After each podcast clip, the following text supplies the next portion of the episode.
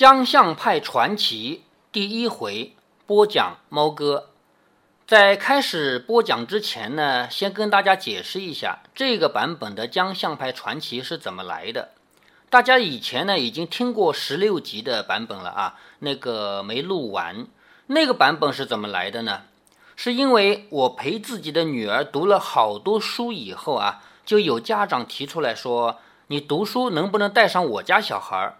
提出这个要求的家长有好多啊，甚至于还有人建议我去直接租一个教室，然后呢收他十几个、二十个几个小孩，他们说他们都愿意付费，就是为我租教室的费用啊，以及我读书的辛苦费啊，都愿意付费，希望我读书能带上他们的小孩一起成长。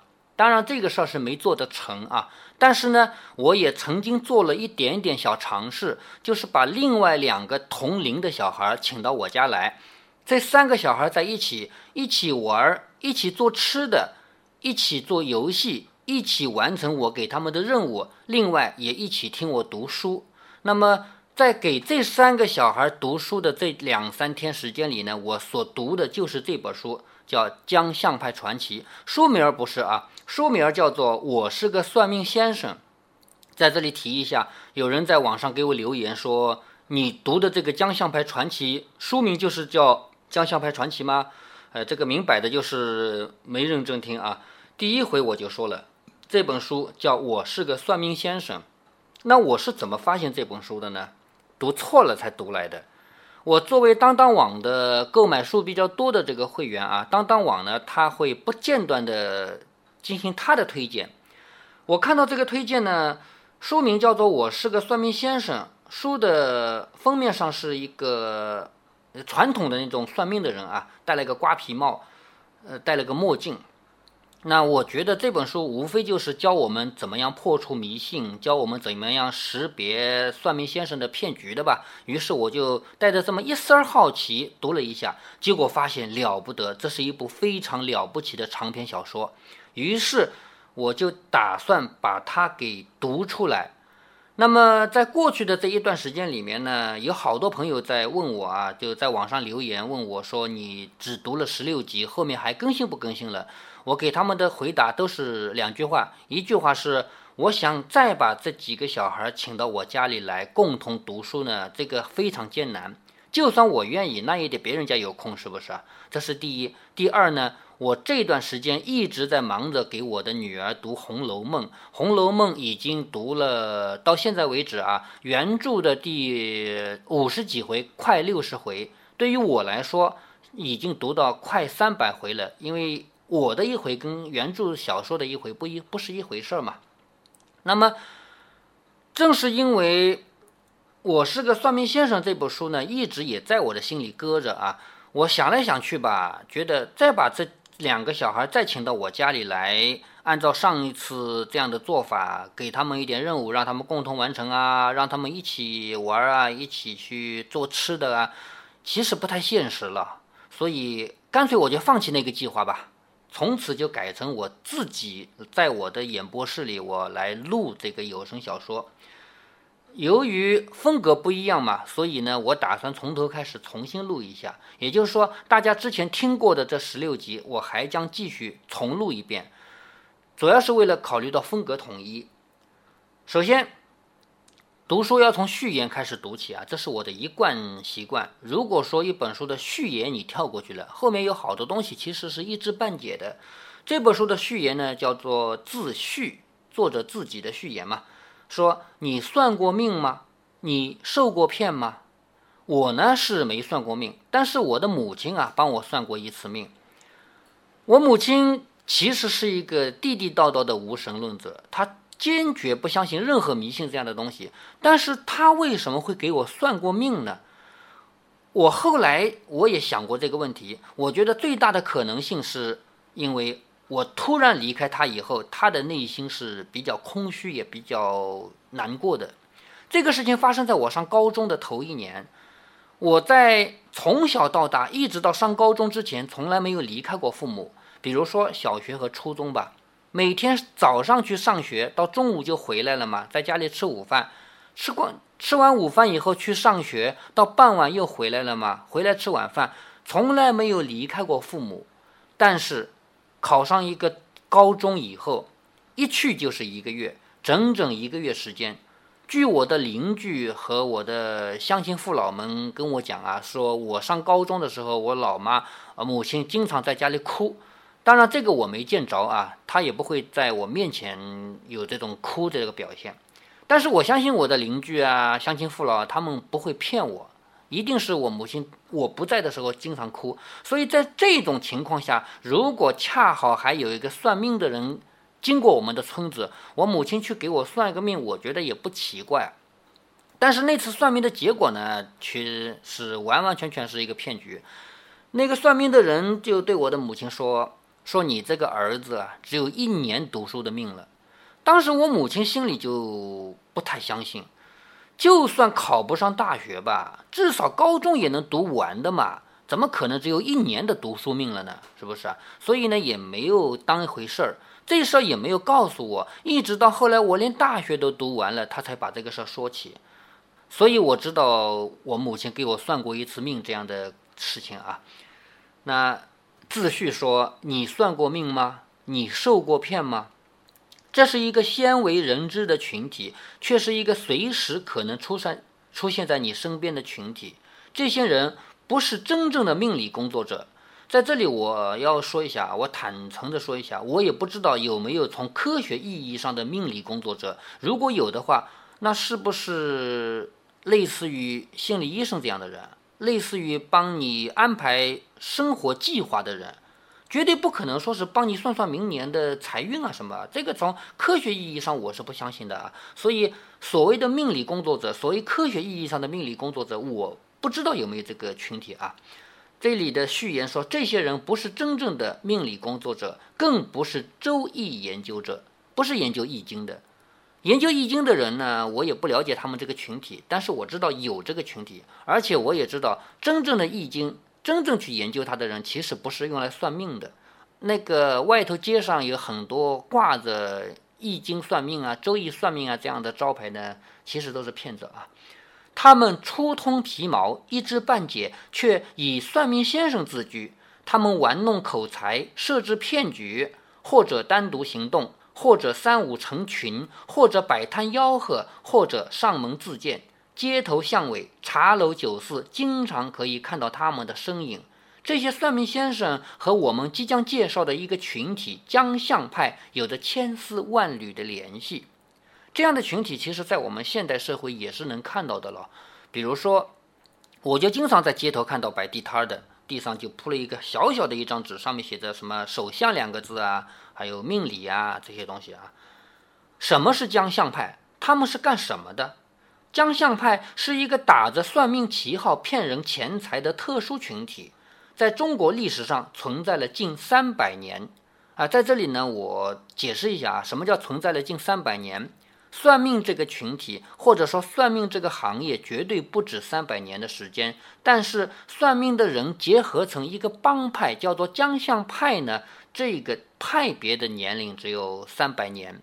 这个其实是我们中国古代的一个大局造成的，就是大家平常在武侠小说啊，在什么小说里看到好多个帮派，其实真正的帮派林立，那是在清朝的事情。在此以前吧，其实帮派没有后面这么严重。那江相派作为帮帮派之一，也是清朝才出现的。他们兴起于清朝康熙、雍正年间，兴盛于清末民国，抗战后解体，建国后消亡。好，这里总领一下这个过程啊，特别是我们后面的小说，整个主体都发生在民国期间啊。他们是在康雍年间开始产生的。但是最兴盛的呢，不是清朝，而是清朝灭亡以后那几十年的民国年间。但是到抗战结束后，也就是新中国快要成立了，这个时候解体了。那解体呢，跟抗战这个事情呢有那么一丝关系啊，后面会提到啊。建国以后就消亡了，因为建国以后我们新中国呢打击这一些会道会道门啊。这个组织最初由洪门五祖之一的方兆瑜创立，目的是反清复明啊。这个事情最初呢，其实是反清复明。那么提到反清复明四个字呢，我们大家都能想到金庸写的那个那么大的一个帮派叫天地会啊。的确，江相派当初呢其实就是天地会的一个分支，他们打着算命看相的旗号，秘密发展天地会的成员，宣扬替天行道的理念，不断壮大反清的势力。但是随着历史的发展，到了清末民国，这个群体逐渐失道。就到了民国年间，那个时候天下大乱嘛，整个民国其实就是比较乱哄哄的。他们呢也已经完全失去了当初的道义，其作用也由反清复明演变为纯粹的坑蒙拐骗。整个堂口也道义尽失。所谓堂口就是帮会的意思啊，整个帮会他们道义尽失。建国以后，在新中国打击会道门的运动中彻底瓦解并消亡。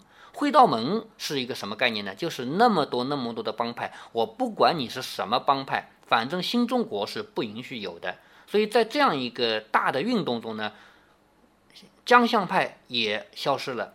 作为一个群体，它是灭亡了。但是由于江相派曾经盛极一时，成千上万的信徒遍布全国，其骗术也流传甚广。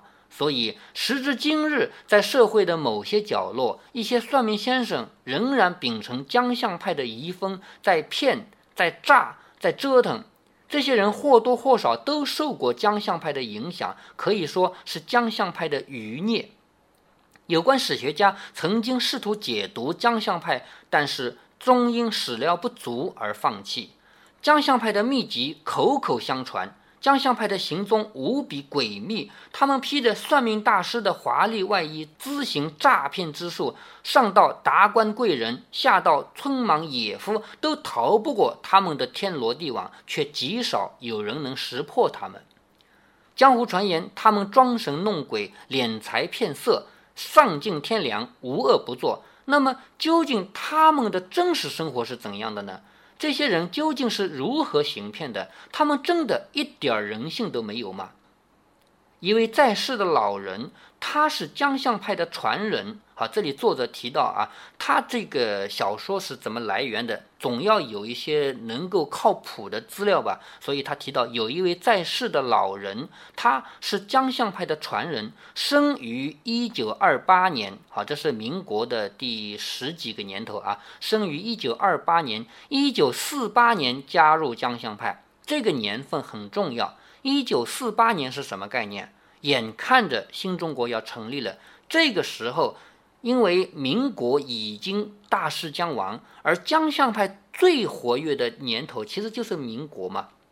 在一九四八年的时候，这部书的主人公啊，就是江相派里的一个老大人物。其实他已经看到了，随着这个民国大势已去，随着解放战争马上就要全面打响，他能够知道自己这个帮派的命运将走向何方。所以在这种情况下，明知道自己这个派别马上就要瓦解了，他吸收了一个人加入帮派。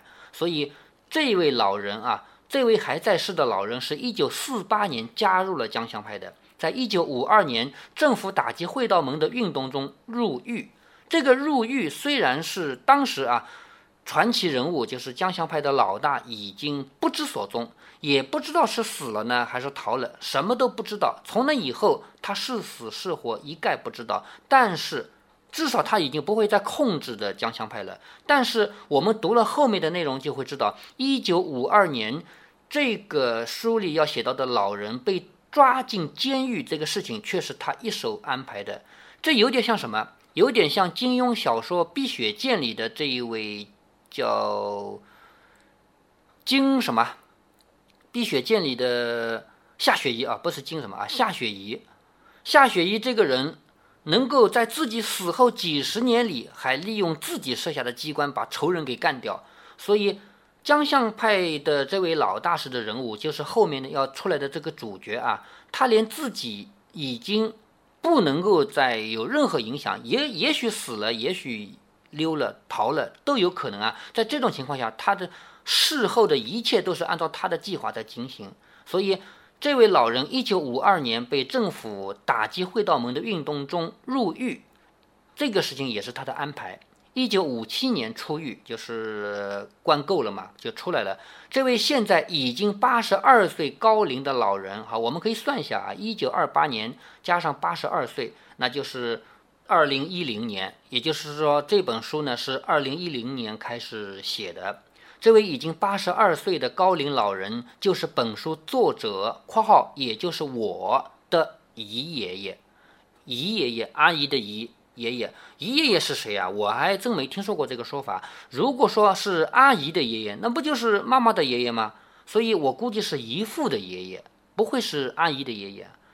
一直以来，我总会听他讲那曾经的故事，他们如何画符念咒，如何呼风唤雨。做法驱妖，如何把军统特务、土匪头子、深闺怨妇、黑帮老大、青楼妓女玩得团团转？那鬼魅狐影的传奇，那你死我活的斗争，那利欲熏心的阴谋，都给我留下强烈的印象。久而久之，我发现江相派作为一个体系，其罪恶累累，但却有着自己的核心理念。概括起来有几条：第一，只骗恶人，不骗好人，就是他们的道义啊，只骗坏人，不骗好人，遵循的是以恶制恶的法则。第二，及时行乐的观念，骗来的钱要迅速花掉。所谓江湖财，江湖散，不散有灾难。其实后面这个江湖财，江湖散，不散有灾难这个口诀呢，我觉得是他们为自己找个理由。任何做坏事的人，不管是抢钱的、骗钱的，这个钱都是及时挥霍掉的。因为我之前也看到过有关的报告啊，就是为什么那些坏人他们赚到了钱都不过夜，连夜就花掉了，因为他们是把脑袋别在裤腰带上的嘛，他们不知道明天还有没有命，赚了钱如果不花掉就死掉了，那不就是白干了吗？所以在他们这个群体里面，肯定是钱到手就花的。第三，不骗色，夺人之妻是大忌，具有最淳朴的人伦观念。也就是这是他们的一个底线啊，不骗色。第四，不离人骨肉，在不孝有三，无后为大的封建伦理熏陶下，江相派从来不拐卖和伤害他人的孩子。姨爷爷常说的一句话就是“苦海无边，回头是岸”，只要肯回头就能上岸。我征求过他老人家的意见，他愿意把这些事情公布于众，对自己是了结。对世人是警示，就是这位姨爷爷，这位八十二岁的老人，他要公布于众，对他来说是一个了结，对别人来说是一个警示嘛。于是姨爷爷口述，我整理，江相派那段神秘的历史逐渐浮出水面。这是直接源于江相派嫡系传人的第一手资料，所以江相派嫡系传人就是这位八十二岁的老人，毕竟是江相派里面的人啊，是源于他的第一手资料。随后的几个月里，我以此为基础，将江相派的历史重新勾勒，也就形成了今天这部纪实性质的小说。为了叙述的方便，本文借用第一人称的“我”代表姨爷爷，也就是说，他要写的是那个年代的事情。当时的“我”指的是现在这个作者的姨爷爷。重点讲述的是从民国元年一直到新中国成立以后二十世纪五十年代的江相派历史。读者将会从文中领略到江相派炉火纯青的阴药骗术，阴药是打的引号的啊，是他们的骗术的一种说法，他们内部说法叫阴药啊。还有神鬼无敌的扎飞技法，扎飞是什么意思呢？读到后面，我们知道啊，其实类似于魔术，但是呢，它有足够的这个迷惑性，可以为他们的骗人服务。诡谲难辨的鲁班门鬼手术，这也是他们的玩的花样啊。最重要的是，当读者了解了这些骗人手法以后，也就不会再上当受骗。好，到这里为止，作者自序到此结束。下面呢，我们就要进入这本书的正文了。这本书呢，虽然说它是小说啊，但是呢，它的叙事结构有很大的一个特征，就是它不按照时间轴来写，并不是说这一年发生什么，那一年发生什么，它也不是纪传体，就是我们古代的历史书有一种叫纪传体通史嘛，比如说《史记》，《史记》里面它不按照时间写，但它至少是按照人物写的嘛，比如说《项羽本纪》就是写项羽的历史，《秦始皇本纪》就是写秦始皇的历史嘛。这本书，他写到江相派的这些故事呢，他既不是按照时间一年一年写下去，他也不是按照人物，而是。作者他自己想到哪里写到哪里，最后我们看的时候会发现，他一会儿跳到很早的历史里面写写，一会儿跳到眼前的事情写写，然后你从头读到尾以后才发现，这么多个细节素材，最后勾勒出一个庞大的画面。好，我们这一回就先到这儿，再见。